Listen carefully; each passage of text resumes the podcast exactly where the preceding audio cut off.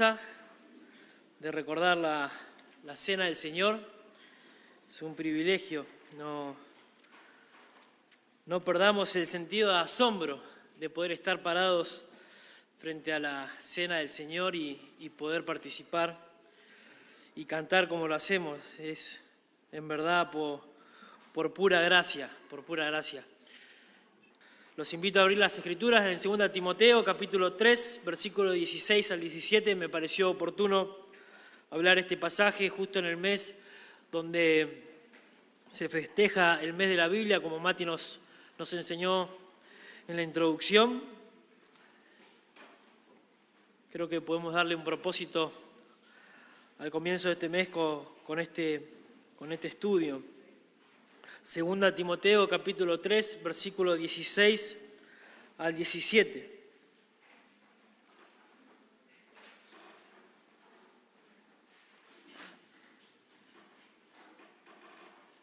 Dice así la, la palabra del Señor. Toda la escritura es inspirada por Dios y útil para enseñar, para redarguir, para corregir, para instruir en justicia a fin de que el hombre de Dios sea perfecto, enteramente preparado para toda buena obra. Vamos a orar. Señor, estamos frente a tu palabra, Señor, eh, expuestos a ella, con nuestros corazones desnudos delante de tu presencia. Señor, tú conoces cada corazón. Señor, venimos reconociendo la autoridad de tu palabra que en ella se revela todo lo que el hombre necesita saber, cómo debe vivir, el propósito para la vida, Señor, y queremos honrarte en verdad hoy, Señor, queremos pedirte que, que seamos transformados por el poder de tu palabra, Señor, que pueda animar al desanimado, levantar al caído, Señor, salvar al pecador, santificar a tu pueblo, Señor, y glorificar tu nombre. Señor, oramos por este tiempo. Nos entregamos a ti en el nombre de Cristo Jesús. Amén. Donald Whitney en su libro Disciplinas Espirituales habla acerca de un hombre, donde él dice que todos deberíamos tener la pasión de este hombre cuando nos paramos frente a, a las escrituras para poder leerla. Él cita a Robert Sommer, en un libro que se llama Las maravillas de la palabra de Dios, diciendo este autor, hablando de, un hombre de la, ciudad de Kansas que había resultado gravemente herido por una explosión donde su rostro quedó desfigurado, perdió sus dos manos, quedó ciego. Cuando el accidente ocurrió no hacía mucho tiempo que este hombre de Kansas eh, recién había conocido al Señor, recién había conocido el cristianismo, el Evangelio, y una de sus mayores decepciones fue que ya no podía leer más las escrituras. Entonces oyó acerca de una señora en Inglaterra que leía braille con sus labios. Esto lo llenó de esperanza hacer lo mismo, tomó algunos libros de la Biblia en braille, pero descubrió que las terminaciones nerviosas de sus labios habían quedado demasiado dañadas para poder distinguir los pasajes. Un día mientras llevaba una de sus páginas en braille a sus labios, su lengua tocó casualmente una parte del relieve de los caracteres de la reina de la Biblia, perdón, en braille y pudo sentirlos. Y con asombro y de forma quizás fugaz pensó, puedo leer las escrituras con mi lengua. Cuando Robert Summer terminó de escribir el libro, este hombre había leído las escrituras ya cuatro veces con su lengua. ¿Qué hubo en este hombre que por causa de una explosión y perdiendo sus manos y quedando ciego, tenía tantas ansias de leer las escrituras? ¿Por qué era indispensable para este hombre, para la vida de este hombre, las escrituras? Creo que entendió las palabras del Señor cuando dijo que no solo de pan vivirá el hombre, sino de toda palabra que sale de la boca de Dios. Creo que este hombre entendió lo que las escrituras motivan, y es que sabemos que ahí se encuentran las palabras de Dios mismo para el hombre, que ellas de todas maneras da fe de cómo Dios se ha revelado al hombre. De tal manera que abrazamos y recibimos la palabra de Dios como auténtica, única, suficiente, necesaria, autoridad máxima para el creyente, para la salvación, para la salvación, para la fe, para la vida, estimula el corazón, trae esperanzas, demostrando así que la Biblia tiene un origen divino, que es sobrenatural, que no pudo ser escrito por ningún ser humano, capaz de poder escribir tremenda obra. Por tanto, la Biblia encuentra su origen en Dios. Yo creo que eso es lo que entendió este hombre. Y esto es lo que quiero que hablemos hoy. ¿Por qué la Biblia es indispensable para la vida del creyente? Porque la Biblia contiene la palabra de Dios. Es la palabra de Dios revelada para nosotros. Al decir que la Biblia es la palabra de Dios para nosotros, es afirmar su autoridad, su autoridad sobre nosotros sobre todas las cosas, sobre la iglesia como regla de fe y práctica para todos los días de la vida del creyente. Y el no obedecerla o el no creer en las escrituras es rebelarnos contra Dios y por tanto desobedecer su palabra, negar su veracidad. Entonces, ¿por qué la Biblia es indispensable para la vida del creyente? Bueno, vamos a ver primeramente que la Biblia es indispensable porque es la palabra de Dios. Noten conmigo versículo 16 toda la escritura es que inspirada por Dios, inspirada por Dios. La primera afirmación de Pablo en este versículo es que toda, toda la Biblia es la palabra de Dios porque fue inspirada por Dios. Pablo no tiene la intención de, de, proveer una teoría acerca de la inspiración de las escrituras, sino lo que quiere Pablo es recordarle a Timoteo, a quien le escribe, que la escritura tiene su origen en Dios en su totalidad en su totalidad. Toda la escritura es inspirada por Dios. No es un libro cualquiera, sino que lleva toda la autoridad de Dios porque es la fuente que originó la escritura. Con esto Pablo resalta que la Biblia viene de la mano de Dios. Unos versículos más atrás, precisamente en el versículo 14 y 15, Pablo le dice a Timoteo que persista en esa convicción que tiene él, que continúe confiando en la certeza de que las sagradas escrituras pueden hacerlo sabio para la salvación. Eso es lo que le dice Pablo a Timoteo. Y no solo eso, sino que pueden también santificarlo y pueden también capacitarlo. No solo la escritura va a traer salvación al incrédulo, sino también santificación al pueblo de Dios y capacitación, capacidad para poder obrar o ministrar en la iglesia local. Esa es la idea de Pablo con este pasaje. El texto que, nos toca hoy arrastra ese persistir en la palabra de Dios porque en ella se encuentra la sabiduría para la salvación y para la santificación por ser la misma palabra de Dios. Es la autoridad máxima, es suficiente para el cristiano y puede equiparnos para todo nuestro vivir. El texto nos dice toda la escritura es inspirada por Dios. Dijimos ahí que la intención de Pablo es traer a la mente de Timoteo, del joven Timoteo, que la escritura encuentra su origen en Dios. Él es la fuente. Todas y cada una de las partes de las escrituras es la palabra de Dios. Cada una de ellas es la palabra de Dios. No es que hay partes en las escrituras que es la palabra de Dios, como algunos liberales enseñan, y otras partes no. Eso sería no saber qué parte es la que Dios había inspirado o no, eh, sino que todas sus partes son palabra de Dios. De hecho, algunos resaltan, nosotros tenemos en, nuestra Biblia, palabras que habló Jesús en rojo. Y quizás nosotros le damos más importancia porque las habló Jesús. Lo que nosotros afirmamos es que toda la palabra, toda la palabra, esté en rojo o no, es la palabra de Dios.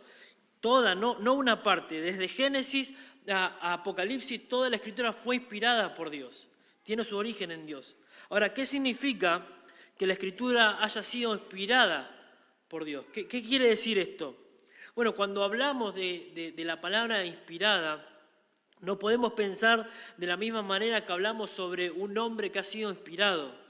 Yo escribí una poesía porque fui inspirado por Dios. Shakespeare puede decir eso, que fue un hombre inspirado para escribir lo que escribió, pero no quiere decir las escrituras que Dios estuvo inspirado o los hombres estuvieron inspirados y decidieron escribir lo que escribieron, sino que cuando nosotros hablamos de que toda la escritura es inspirada por Dios, debemos pensar en el origen de las escrituras.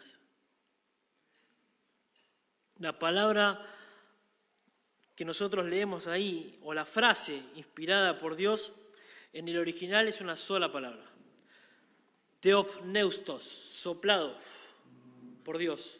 Dios sopló, sería la idea, algo así. ¿no? Dios respiró. Esto fue soplado por Dios, eh, expirado por Dios, exhalado por Dios. Podemos decir que Dios respiró su palabra. Podemos decir que de los pulmones de Dios salió aire, que es su palabra. Esa es la idea. Salió de la boca de Dios su palabra. Y esto permite pensar que la Biblia no fue traída a la existencia por pensamientos humanos, como aquellos que niegan las escrituras. La Biblia no es un libro que habla sobre las diferentes eh, experiencias del ser humano y encontramos ahí una lista de, de cosas que podemos hacer y no hacer según la experiencia de alguna persona, sino que la Biblia revela a Dios, revela a Dios eh, en sí mismo, quién es, se da a conocer, da a conocer la voluntad de Dios para el hombre. Y Pablo en un sentido le dice a Timoteo que ella debe ser su autoridad, su autoridad máxima por ser inspirada por Dios, por salir de la boca de Dios. Ahora, ¿qué significa esto? ¿Cómo podemos entender que la escritura haya sido inspirada por Dios? Bueno, algunos teólogos afirman que Dios inspiró a los hombres. Inspiró a los hombres, lo dotó de una capacidad espiritual mayor a cualquiera persona de, de, aquel tiempo y que ellos viviendo en un grado de autoridad espiritual elevado al resto de los hombres pudieron escribir lo que escribieron. Pero eso no nos muestra en la escritura, ni siquiera en la historia. Estos hombres escribieron estos libros y nunca más se volvió a escuchar de él, salvo de cómo fueron muertos. Pero nunca más escribieron un libro ni nada de eso. Dios había usado a estos hombres en un momento determinado, específico, para cumplir con su plan y ya está pero siguieron siendo tan pecadores como lo éramos nosotros. Como lo éramos nosotros, o como lo somos nosotros, perdón. Otros teólogos afirman lo que se conoce como la teoría del dictado, que Dios le dictó las palabras a ellos y ellos fueron escribiendo así tipo forma mecánica, Dios hablándole y ellos escribiendo. Pero tampoco es lo que vemos en las escrituras, porque vemos distintos tipos de estilos, de personalidades, etcétera, eh, en los escritos. Otros afirman que los autores escribieron las escrituras y Dios sopló una vez que ellos terminaron de escribir, como dándole vida ahora a este escrito. Bueno, nosotros rechazamos todas esas teorías. Nosotros las rechazamos. Lo que queremos decir nosotros cuando hablamos de la palabra inspirada es que la, la, escritura misma se originó en la mente de Dios, salió del corazón de Dios, sale de la mente de Dios y fue comunicada por el Espíritu Santo que influyó en los corazones de los autores humanos. El Espíritu Santo exhaló cada palabra que escribieron ellos en la mente de estos hombres sin violar la personalidad de cada uno, sin violar su estilo, cada uno en su contexto, en su historia. Recordemos que, los autores inspirados por Dios fueron hombres en contextos diferentes, en tiempos diferentes, con distintas personalidades, con distintas capacidades. Encontramos reyes como Salomón, como, David, encontramos David, encontramos a un pescador como Pedro, encontramos a un recaudador de impuestos como, Mateo. Podemos encontrar un montón de tipos de personas como Lucas siendo un médico. Encontramos narrativas, encontramos poesías, encontramos cartas. Bueno, ¿cómo Dios hizo o logró que, que ellos escribieran esto sin interrumpir en, cada uno de sus estilos? Sin interrumpir en sus personalidades.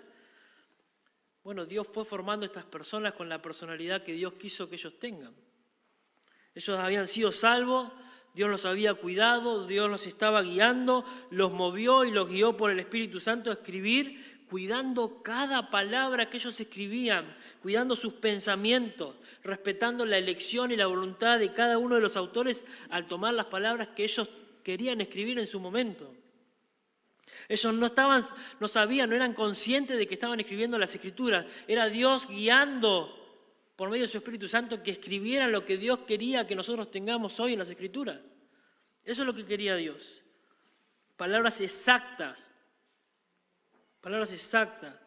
para luego darnos la Biblia que nosotros tenemos. No que ellos vivían inspirados por Dios, sino que, en momentos determinados Dios inspiró sus palabras en la mente de ellos para que escribieran lo que se escribió. Entonces no fueron los hombres inspirados por Dios, sino la escritura fue inspirada por Dios. Los hombres fueron guiados por el Espíritu Santo. Segunda Pedro capítulo 1, versículo 21 dice, porque nunca la profecía fue traída por voluntad humana, sino que los santos hombres de Dios hablaron siendo inspirados por el Espíritu Santo. Bueno, ahí dice que los hombres fueron inspirados. Bueno, no es la misma palabra que usa Timoteo acá, teopneustos. Claramente, esta palabra eh, siendo inspirados por el Espíritu Santo, estos santos hombres, es perómenoi. Esa palabra da la idea de que han sido llevados, han sido conducidos, han sido guiados por el Espíritu Santo. Es una palabra distinta. Dios había convertido a los hombres en la clase de hombres que, que Dios quería que ellos sean para que escribieran las escrituras. Dios había guiado a los hombres para que expresaran la verdad de Dios, cada uno con su personalidad, con su estilo, con sus emociones, con el vocabulario de cada uno de ellos. Pero Dios estaba escribiendo las escrituras, guiando a cada uno de estos hombres. Cuando afirmamos que la escritura es la palabra de Dios, y esto es importante, hermano, de recordar, porque vivimos en un tiempo donde las escrituras están siendo eh, maltratadas, cuestionadas por el mismo eh, grupo de evangélicos que traen nuevas revelaciones y demás, dejando las escrituras de lado. Cuando afirmamos que la escritura es la palabra inspirada de Dios, debemos de afirmar que la, que la Biblia está libre de errores, que está libre de errores. El Salmo 12, versículo 6 dice, las palabras de Jehová son palabras limpias Salmo 119, 140, sumamente pura es tu palabra. Proverbios 35, toda palabra de Dios es limpia. La Biblia, por ser la palabra de Dios, por ser inspirada por Dios, por tener su origen en Dios, es inerrante, es sin error, es infalible, está libre de cometer cualquier error. Ella no se contradice, no tiene errores. Podemos afirmar que la palabra de Dios entonces es veraz porque sale de la boca de Dios, que no puede mentir, que no puede engañar, que no puede contradecirse.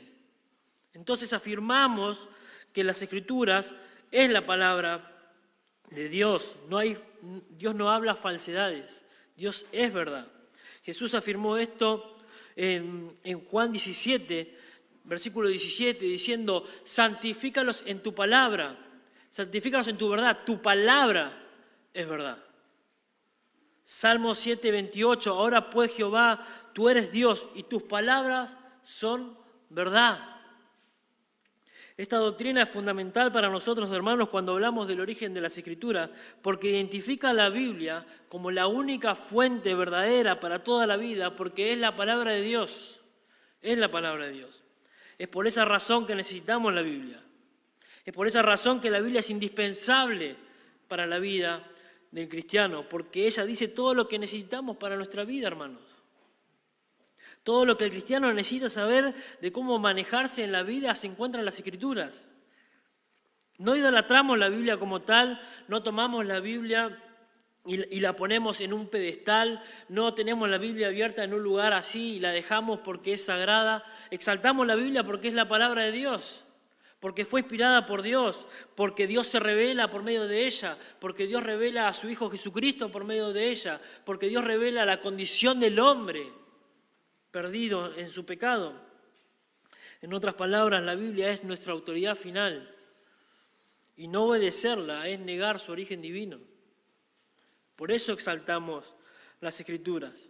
Entonces podemos responder primeramente de por qué es indispensable la Biblia para nosotros los creyentes, porque ella es la palabra de Dios, porque eh, encuentra su origen en Dios y como consecuencia tiene la autoridad de Dios.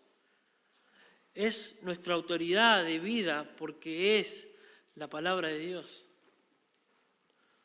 No somos nosotros los que hablamos, es Dios quien habla. Y Él es la autoridad, su palabra es la autoridad. Lo segundo que podemos responder sobre por qué la Biblia es indispensable para la vida del creyente es porque siendo la Biblia la palabra de Dios es suficiente para nuestra santificación. Primero porque es la palabra de Dios, segundo porque es suficiente para nuestra santificación. Noten versículo 16, toda la escritura es inspirada por Dios y útil para enseñar, para redarguir, para corregir, para instruir en justicia. Pablo divide dos verdades fundamentales en este versículo. El primero se relaciona, como vimos recién, con el origen divino, en razón de, su autoridad, y segundo, con la utilidad de la palabra de Dios. Con la utilidad de la palabra de Dios. La Biblia es suficiente para la santificación del creyente. Necesitamos la Biblia porque ella es suficiente para que nosotros seamos santificados, para que la iglesia sea edificada. Porque la Biblia es la palabra de Dios. Toda la escritura es inspirada por Dios y útil. Y útil. Siendo la, la, Biblia, la palabra de Dios, es beneficiosa, es provechosa para nosotros los creyentes. Todo ella es suficiente para nosotros, para nuestra santificación, para nuestra edificación, porque es útil, dice el texto, para eso, para enseñar, para reprender, para corregir, para instruir en justicia. Esa es útil, es beneficiosa, es provechosa, es suficiente para nosotros. Por eso exaltamos las escrituras. Pablo apela a la escritura misma como útil para la iglesia y esto es interesante. Contraponiéndose contra la inutilidad de aquellos falsos maestros que enseñaban mentiras, ponen las escrituras por encima de todo. Podemos notar en los versículos anteriores Pablo le dice a Timoteo que evita a estos hombres en capítulo 3, versículo 1 al 5. Él dice, la enseñanza de estos maestros no servía para nada en un sentido, para nada aprovechaba. Ellos eran avaros, eran amadores de sí mismos, amadores de sus pecados, eran blasfemos. Ellos encontraban placer en las enseñanzas de ellos porque podían tener recompensa de esas cosas. Y Pablo lo pone frente a ellos y lo contrapone, ellos engañan, engañan a las mujeres, enseñando y dando información que nunca van a llevar al conocimiento de la verdad.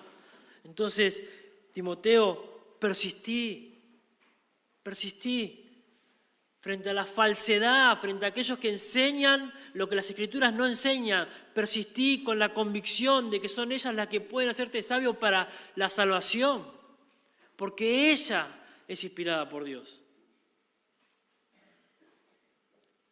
Y Pablo anima a Timoteo a persistir en su convicción de sujetarse en las escrituras, porque es lo único suficiente para el creyente, hermanos. Es lo único suficiente. Timoteo como pastor y como maestro debía enseñar la Biblia, porque ella es la autoridad y la suficiencia para la edificación del pueblo de Dios.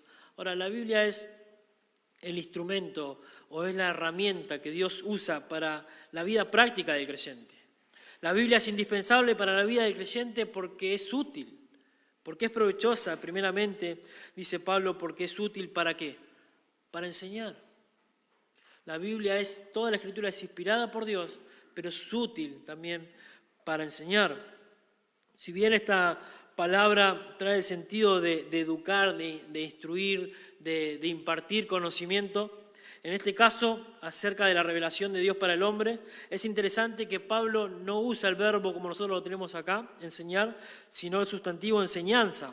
Es decir, que la Biblia es útil para la enseñanza, dándonos a entender que se trata más de sobre su contenido que de un método específico de enseñanza. La Biblia es el único medio para la enseñanza. Y es en el contexto de los falsos maestros que, esto encuentra sentido. El sentir de Pablo para Timoteo como maestro y pastor es que él se ocupe en enseñar la palabra de Dios porque es la palabra inspirada por Dios, porque es suficiente para el pueblo. Timoteo no tiene que inventar nada. Timoteo no tiene que hacer estrategias para ganar a las personas. Timoteo se tiene que sujetar a las escrituras y debe persistir en eso porque es lo único que puede salvar y santificar al pueblo de Dios. ¿Y por qué debe ser enseñada entonces? Porque uno no puede creer, uno no puede entender, uno no puede seguir al Señor cuando no sabe cómo hacerlo, porque no se les enseña, porque no buscan en las escrituras. De esta ignorancia los falsos maestros se aprovechaban. Y es lo que pasa hoy día con aquellos que enseñan la Biblia diciendo cosas que la Biblia no dice.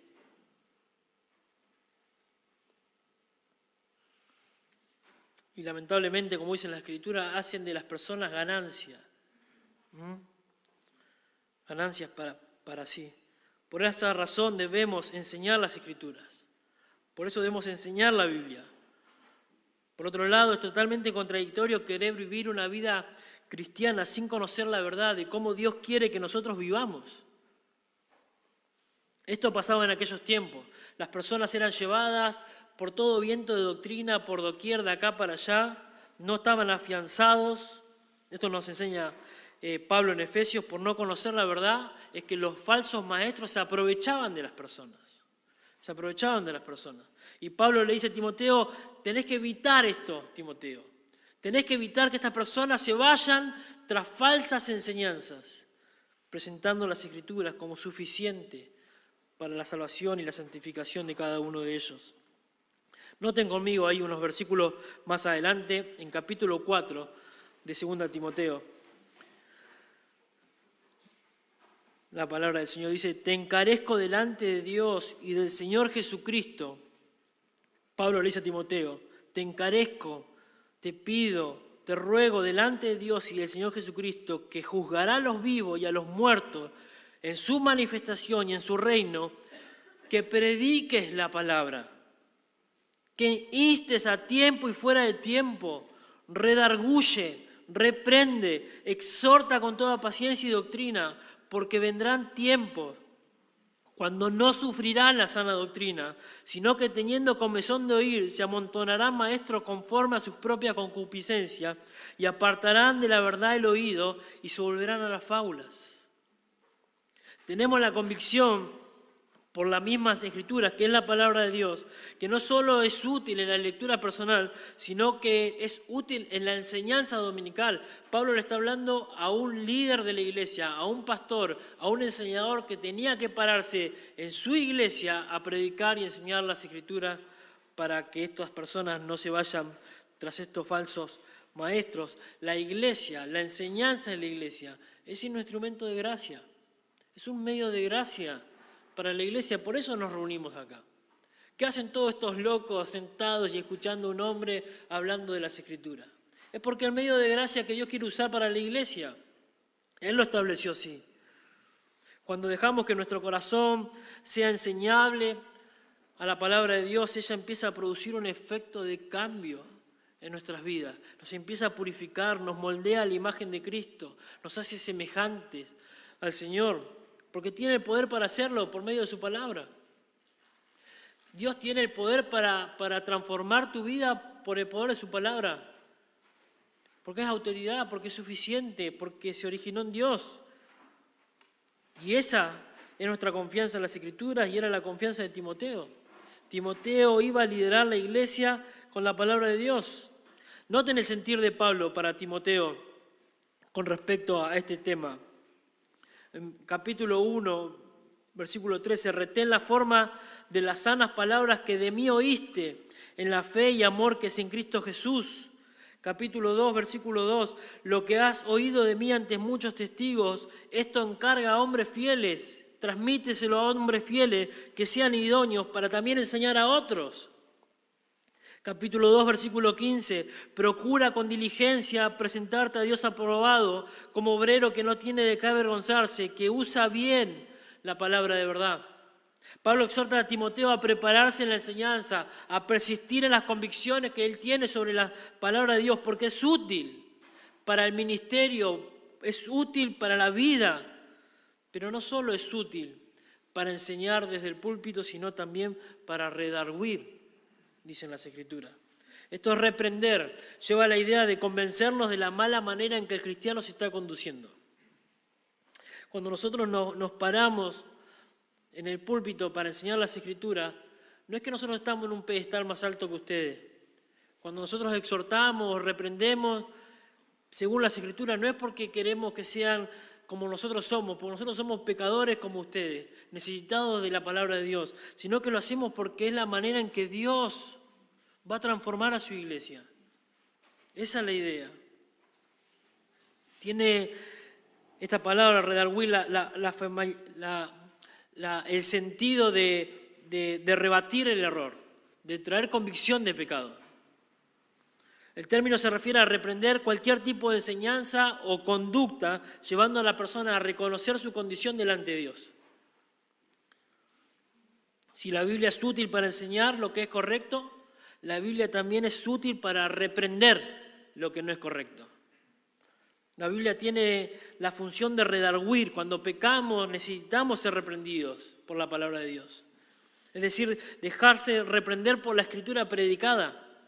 Si tenemos un corazón enseñable, te vas a dejar reprender, no por el predicador, reprender por las escrituras mismas. No mires al predicador, mira las escrituras. Estas son las que son suficientes para salvarnos y para santificarnos. Ella es suficiente para reprendernos. Y eso es bueno para nosotros.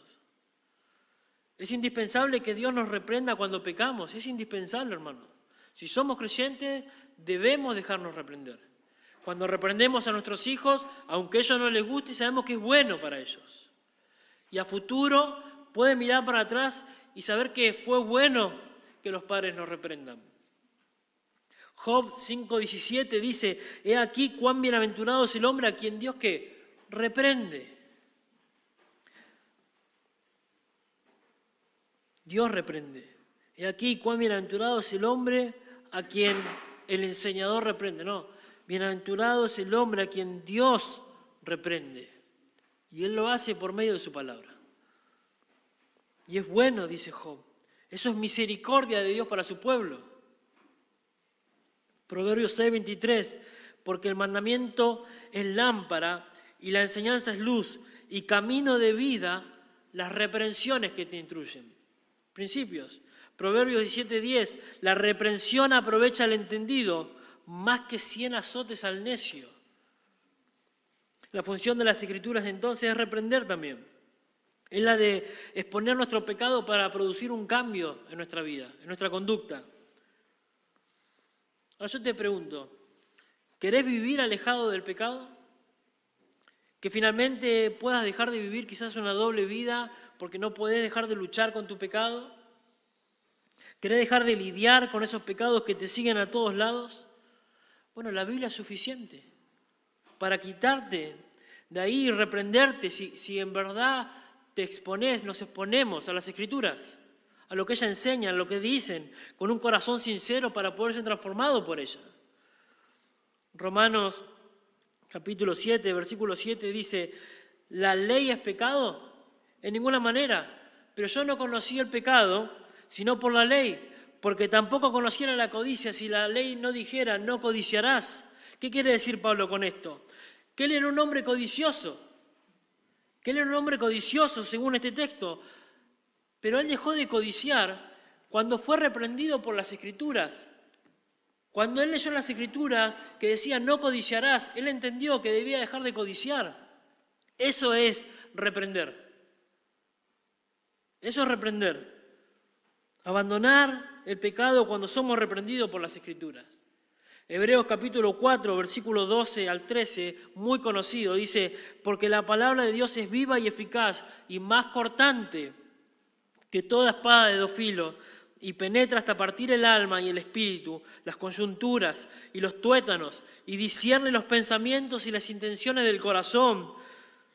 Y no hay cosa creada que no sea manifiesta en su presencia, antes bien todas las cosas están desnudas y abiertas a los ojos de aquel a quien debemos o tenemos que dar cuenta. La Biblia tiene ese poder santificador de transformar las vidas, de exponer nuestros pecados, de exponer nuestros pecados a la luz de la santidad de Dios. Y Timoteo, como líder, como maestro, tenía la responsabilidad de predicar y reprobar las acciones pecaminosas del pueblo de Dios cuando ellos andaban no conforme al Evangelio. Cuando nosotros los pastores, los enseñadores, nos paramos, se paran en el púlpito para predicar las escrituras, hermano, no nos sentimos espiritualmente más allá de, de lo que ustedes pueden sentirse. No es que exhortamos porque queremos diferenciarnos del resto, demostrar que ponemos una vara tan alta que ninguno puede llegar, porque la vara la ponen las escrituras, no nosotros. Lo hacemos porque amamos la palabra de Dios, lo hacemos porque amamos la iglesia, lo hacemos porque amamos a Dios. Y cuando nosotros estudiamos las escrituras, somos reprendidos por ellas. Y por esa reprensión y, eso que va haciendo Dios en nosotros es lo que nosotros queremos transmitirle a ustedes. Pero es ella, no somos nosotros, no, es, el liderazgo, es la Biblia lo que transforma el corazón de las personas. Y eso es lo que Pablo quiere enseñarle a Timoteo. Timoteo, no deje de hacerlo. No deje de hacerlo. Tengamos corazones sensibles a la palabra cuando se nos reprende con ella.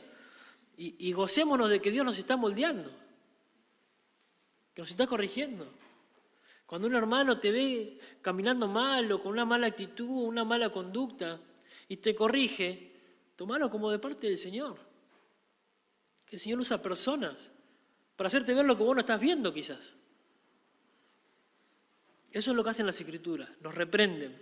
Pablo exhorta a Timoteo a persistir en la palabra de Dios porque tiene la confianza de que es útil para enseñar, para redarguir, reprender, pero también para corregir.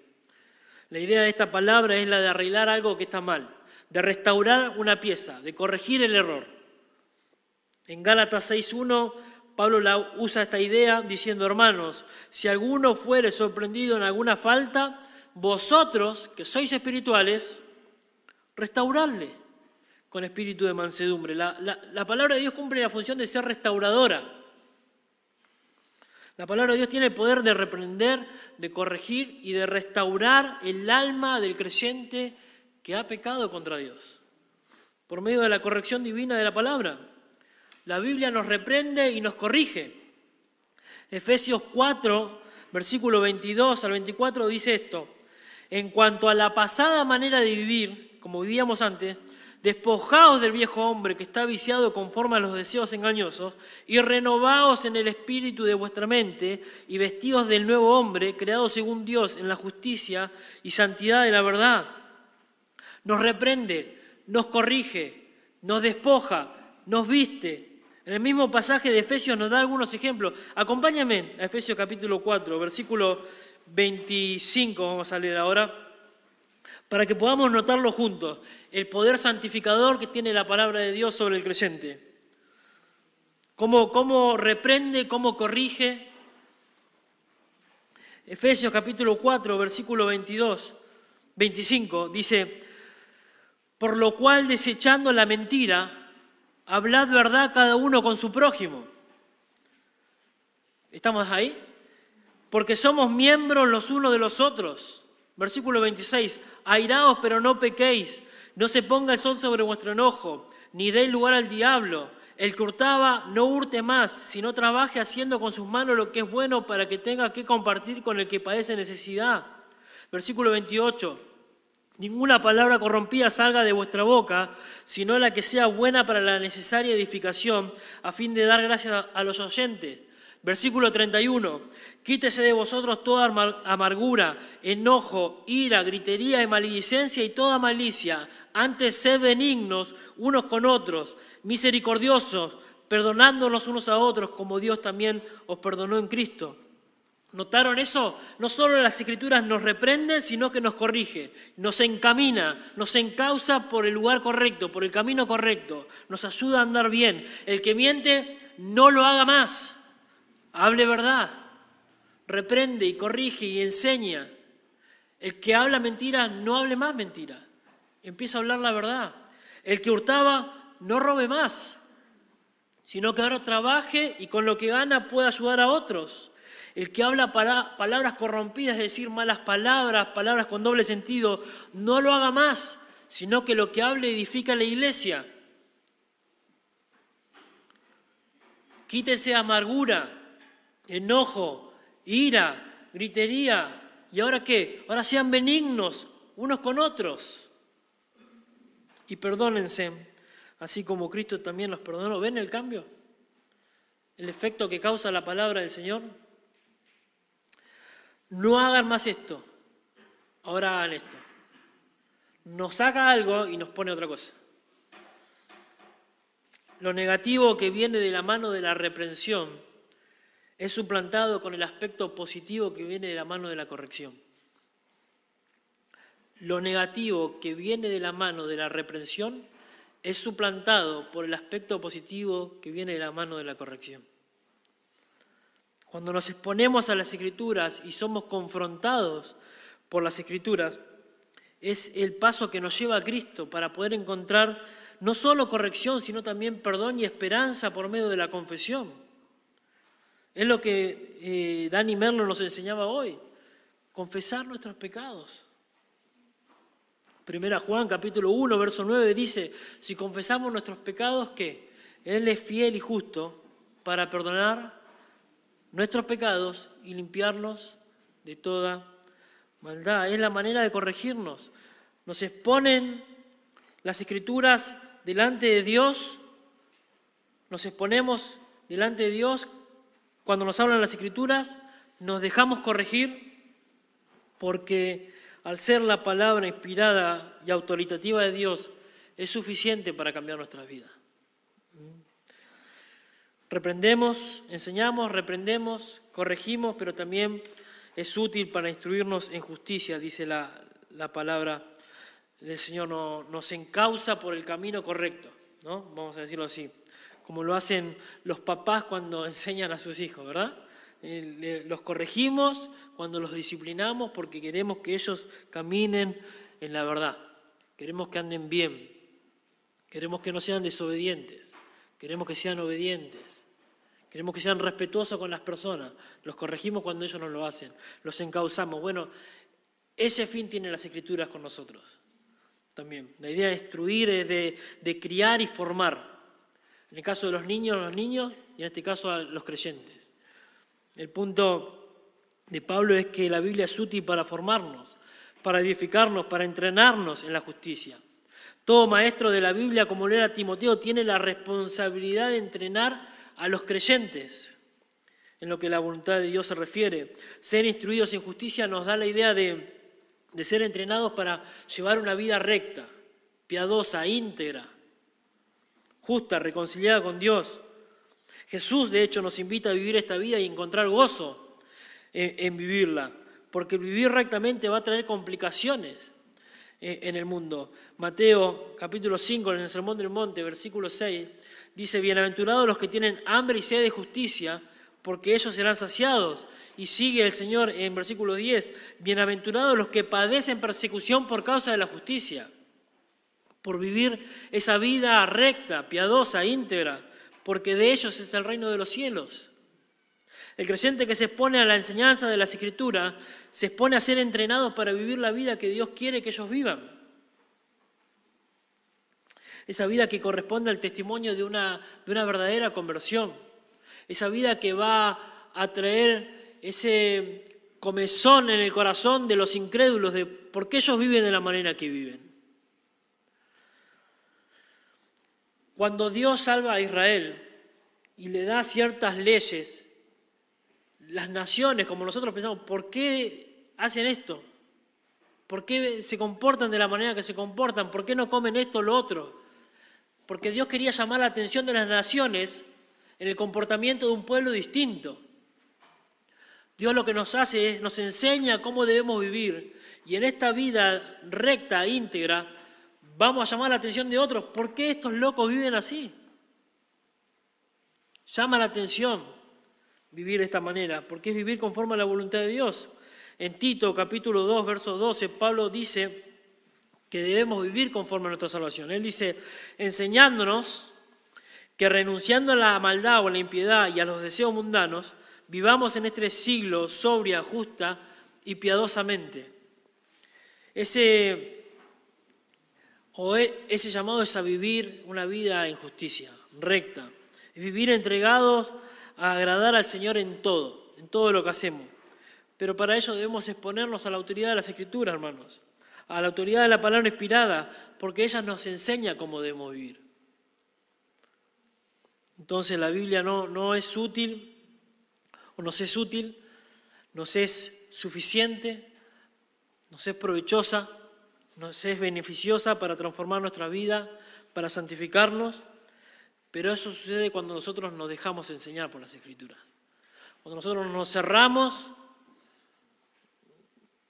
las Escrituras no van a cumplir su función, porque nos hemos cerrado, hemos cerrado el corazón a, a la reprensión, a la exhortación, a la enseñanza.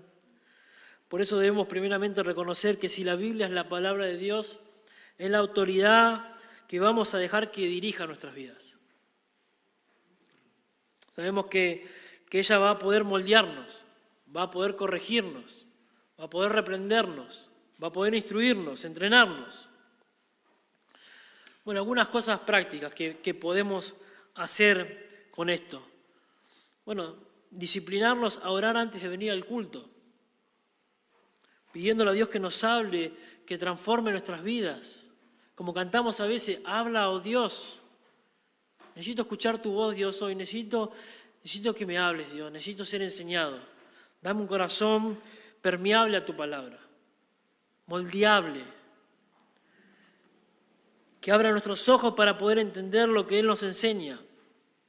También podés buscar un hermano que te acompañe en un plan de lectura y poder compartir juntos. Si estás casado y tenés hijos con tu familia, si tenés amigos con tus amigos, orar juntos según lo que Dios les hable, compartirse predicaciones, charlar sobre lo aprendido con los hermanos, leer un pasaje y escribir una oración sobre lo leído, en un cuaderno, en tu diario. Eso te puede ayudar a meditar en las escrituras, hermano. Puedes asistir a una reunión casera cerca de tu casa y poder compartir con los hermanos y exponerte la enseñanza y poder ser edificados, poder venir a la reunión de oración, escuchar las escrituras y después orar conforme a las escrituras y con los hermanos. Quizás una de las razones por la que nos cuesta exponernos a, a las escrituras o de llevar un plan de lectura, quizás si a alguno le cuesta, es el desaliento, es el desánimo, que es mucho, que nos aburre quizás. Pero Dios es sabio y nos ha dado la Biblia para que conociéndole más, le amemos más. Y por ende poder vivir una vida que, que le honre siendo obedientes. Y cuando la amamos más, más vamos a desear leer las escrituras. Porque es útil para nosotros. Estamos en una era donde podemos no solo leer la Biblia, sino también escuchar la Biblia. No necesitamos llevar una Thompson en, el colectivo, lo podemos tener en el celular. En la traducción que vos quieras, escucharla, si no la querés leer. Una estadística en Estados Unidos dice, hizo, y, la, y lo podés chequear eh, en la YouVersion si querés, eh, que si escuchás la Biblia no más de 15 minutos por día, no más de 15 minutos por día, escuchás la Biblia, no más de 15 minutos por día, en un día de 24 horas que no es nada, habrás escuchado la Biblia entera en un año. Proponete en tu viaje al trabajo, al colegio con tus hijos, en el auto, 15 minutos de, Biblia por audio. En un año la puedes escuchar entera. Si escuchás o lees cinco minutos por día, esto no es nada en un día de 24 horas, vas a tardar tres años en escuchar la Biblia entera. Mi exhortación entonces es que si no lees la Biblia o no escuchas la Biblia es porque no estamos siendo disciplinados. Y tenés que serlo. Escuchen esta estadística en Estados Unidos. La Biblia entera se puede escuchar por medio de una grabación en 71 horas, la Biblia entera, escuchándola. En 71 horas escuchás toda la Biblia. Ese es el promedio de tiempos de horas, según esta estadística, que tiene el hombre promedio en Estados Unidos en que ocupa en un mes en mirar televisión. Entonces, considera 10 minutos con tu Biblia por día y en dos años vas a leer todas las escrituras. Si en 71 horas podés escuchar toda la Biblia, y en 71 horas es lo que ocupa la mente del hombre que se sienta en su hogar a escuchar la televisión, es por falta de disciplina que no lo hacemos. Creo que nos falta ser disciplinados y, también tener ganas, hermanos, de, de ser transformados por Dios. Y yo te animo a que ocupes el tiempo en eso, que te esfuerces, que te levantes media hora antes y que lo hagas. Que busques un hermano que te pinche y te diga, hey, ¿leíste hoy? Pedir a algún hermano que te comparta su devocional diario por, por una grabación de tres minutos. Tenemos un montón de herramientas, hermano, para hacerlo, para no descuidar. Si sos un verdadero creyente, lo que vas a hacer es querer hacerlo. Y Dios, por medio de su palabra, va a estar obrando en tu corazón, por medio del Espíritu Santo. Te va a estar capacitando para ser un hombre completo, perfecto, preparado para el ministerio. Y ese es nuestro, nuestro último punto. Podemos responder entonces que la Biblia es indispensable para la vida del creyente porque ella es la palabra de Dios, quien tiene la autoridad para toda nuestra vida. También podemos responder que es indispensable para nuestra vida porque es suficiente para nuestra santificación, pero también es indispensable porque la Biblia puede capacitarnos, puede capacitar al creyente. Noten conmigo versículo 17, leemos todo.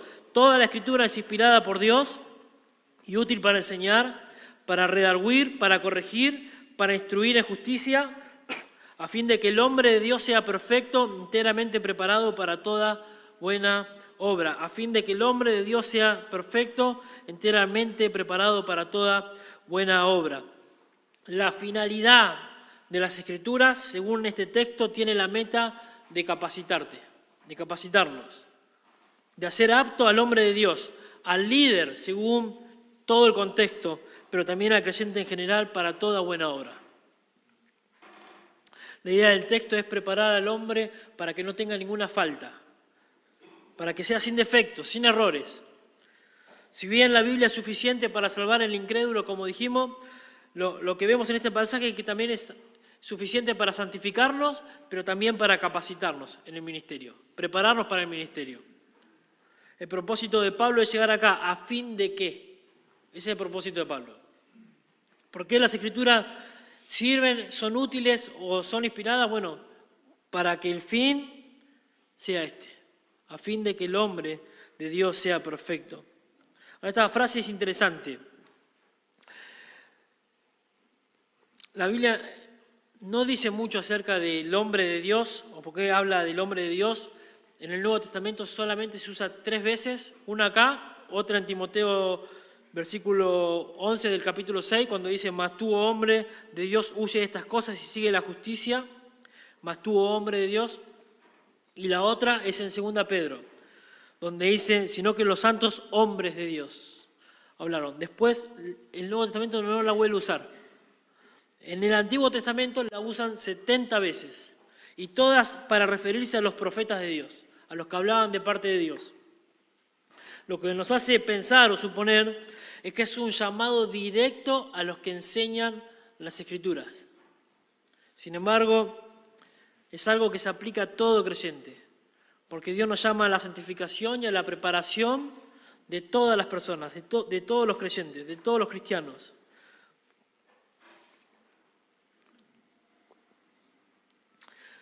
Todo cristiano es llamado, sea hombre o sea mujer, a obedecer la palabra de Dios, a permitir que la palabra de Dios te gobierne, te moldee,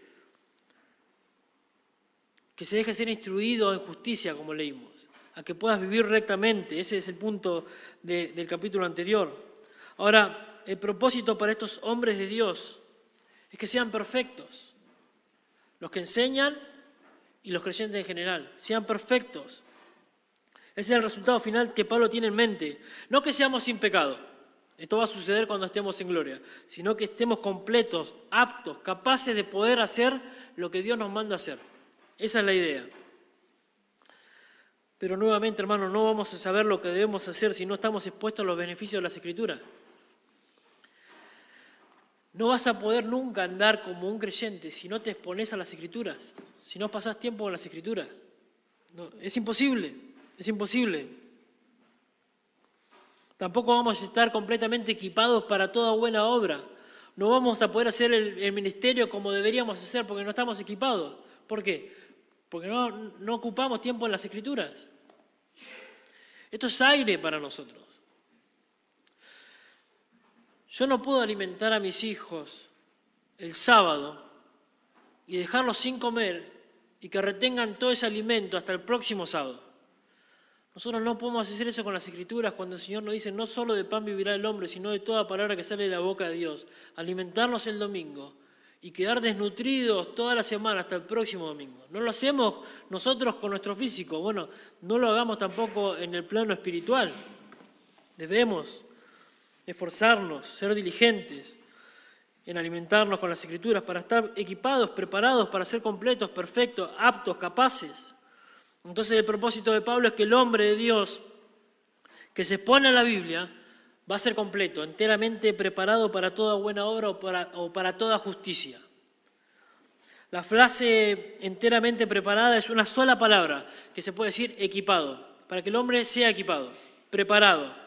La idea es que el hombre esté sujeto a las escrituras, o el hombre que está sujeto a las escrituras va a ser provisto de todo lo necesario para vivir la vida como Dios quiere que la viva de un momento hasta el final de sus días. En el caso de Timoteo, de equipar a la iglesia en aquel tiempo, en el caso de los predicadores en este tiempo, es de equipar a la iglesia para que ande conforme a como Dios quiere que, que ande. En Efesios capítulo 2, verso 10, nos dice que Dios nos salvó para que anduviésemos en buenas obras. Porque somos hechura suya, creados en Cristo Jesús para buenas obras, las cuales Dios preparó de antemano para que anduviésemos en ella. Y acá Pablo nos dice cómo es que vamos a lograr andar en ella.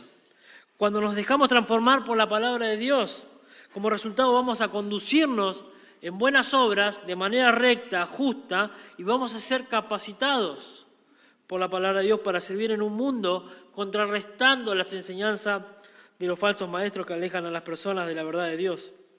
Ese es el propósito de la Biblia. Por eso es indispensable, hermanos, para nosotros los creyentes, la Biblia, porque ella enseña cómo debemos andar, cómo podemos ser capacitados, cómo podemos conducirnos. Nos capacita, es suficiente, es nuestra máxima autoridad de fe y práctica. La palabra de Dios es, como una espada, dice la Escritura, ¿no? que, que atraviesa el corazón, el espíritu, las conjunturas y puede discernir nuestros pensamientos. Es como un martillo que puede quebrantar tu corazón, como quebranta la piedra.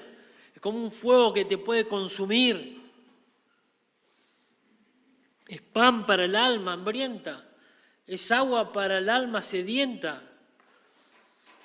Si sos un creyente, debes buscar entonces intencionalmente, hermano, exponerte a la enseñanza de las Escrituras, dejarte examinar por ella. El Salmo 1, bien conocido en la palabra de Dios, nos trae gozo sobre las Escrituras. Dice, en Salmo 1, versículo 1, bienaventurado el varón que no anduvo en consejo de malos, ni estuvo en camino de pecadores, ni en silla de escarnecedores se ha sentado, sino que en la ley de Jehová está su delicia, y en su ley medita de día y noche. ¿Dónde está su deleite, su delicia? En meditar las escrituras. Salmo 119, en su totalidad, pero solamente seleccioné dos, nos habla de esto. Oh, cuánto amo yo tu ley. El salmista habla del Pentateuco. Oh, cuánto amo yo tu ley. Todo el día es ella mi meditación. Salmo 119, 103. Cuán dulces son a mi paladar tus palabras, más que la miel a mi boca es dulce, la disfruto. Escuchen el consejo de Dios para Josué, luego de que Moisés murió y tenían que tomar la tierra prometida. Nunca se apartará este libro de la ley, sino que de día y de noche meditarás en él para que guardes y hagas conforme a todo lo que en él está escrito, porque entonces, si guardás, si meditas, si te cuidás de, pasar tiempo con las escrituras, entonces harás prosperar tu camino y todo te saldrá bien. Vas a poder tomar la tierra, Josué, solo si confías en la suficiencia de las escrituras. Eso es lo que le está diciendo Dios a, a Josué. Hermanos, Estamos siendo confrontados cada domingo, cada domingo, cada domingo por la, por la palabra de Dios. Y es la manera que Dios tiene para edificarnos, para santificarnos, para prepararnos. Sea que haya sido llamado por Dios a ser un enseñador, un predicador, un misionero, un pastor o no, la manera que Dios quiere que vivas conforme a su voluntad lo vas a encontrar en las Escrituras, pero necesitas estudiarla, necesitas exponerte a la enseñanza, meditarla, siendo obediente a la palabra de Dios. Ella es la misma palabra de Dios que salió exhalada, soplada por Dios. Ella te puede convencer de pecado, te puede restaurar, puede capacitarte para vivir rectamente.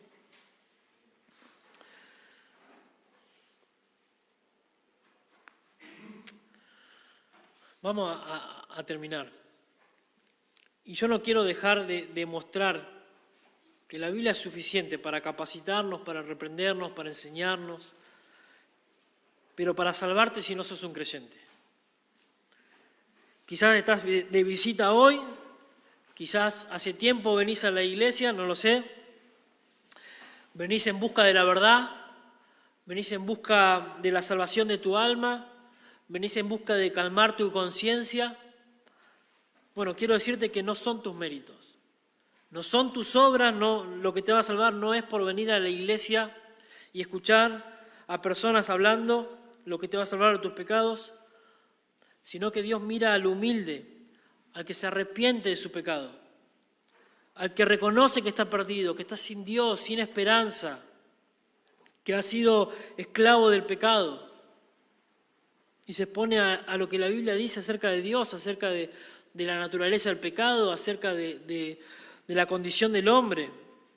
La Biblia enseña que el hombre está muerto en sus delitos y pecados, está muerto, no da señales de vida, está muerto.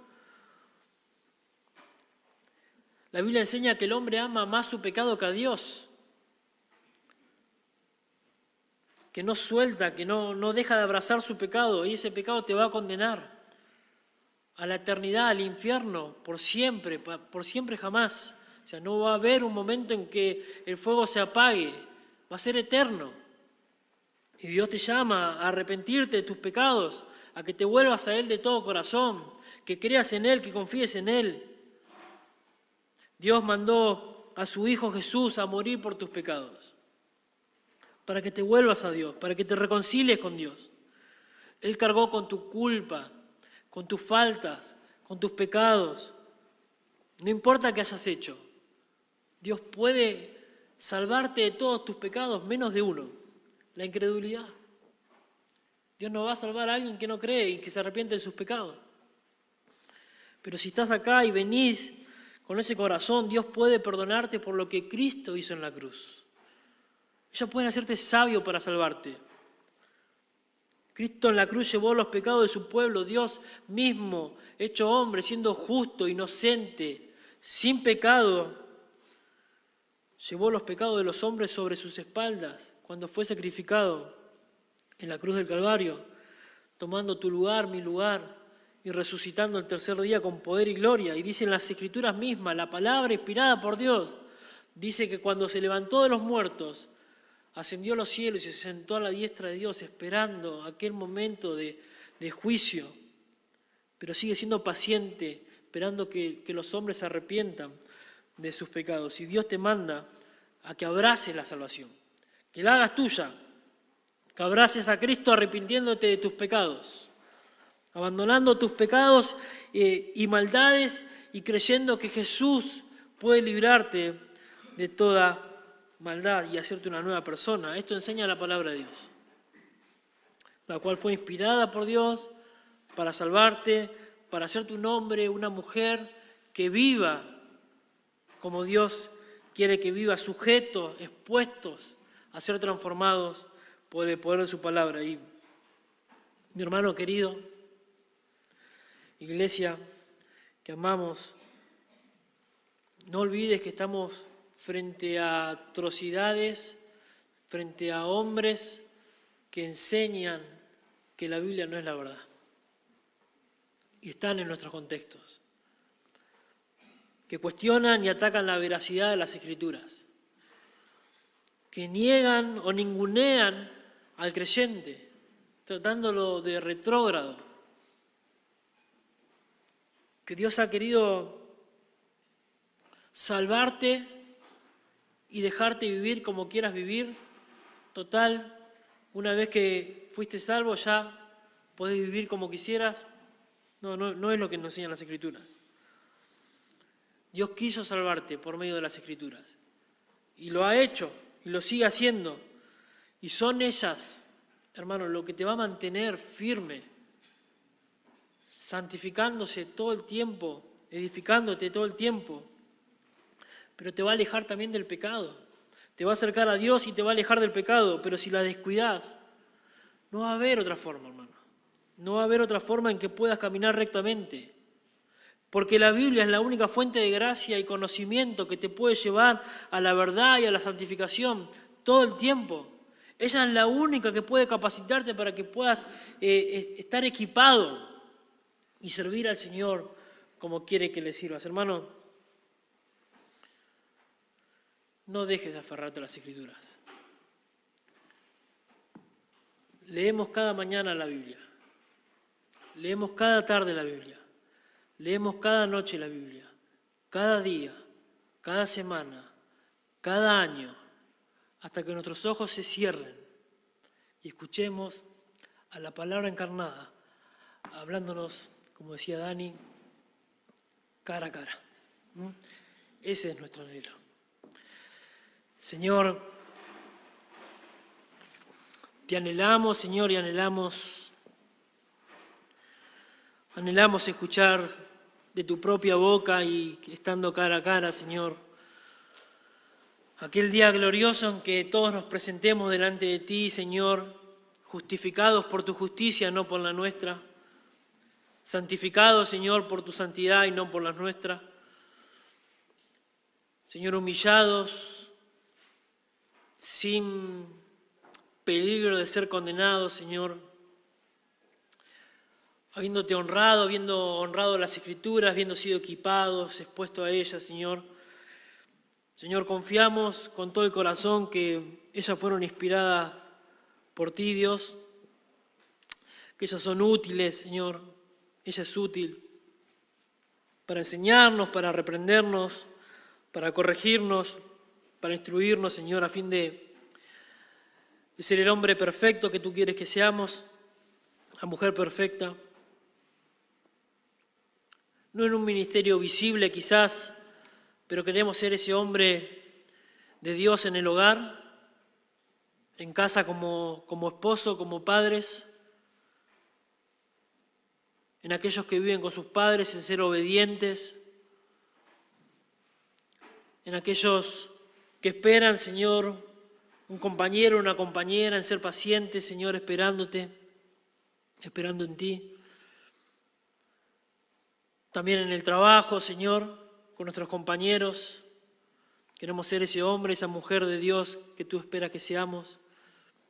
En la facultad, en el colegio, en la secundaria. Señor, es difícil vivir una vida en santidad, pero no podemos vivirla alejado de las Escrituras, Señor. No podemos. Ayúdanos y danos la gracia para vivir conforme a tu voluntad, Señor. En eso esperamos. En el nombre de Cristo Jesús. Amén.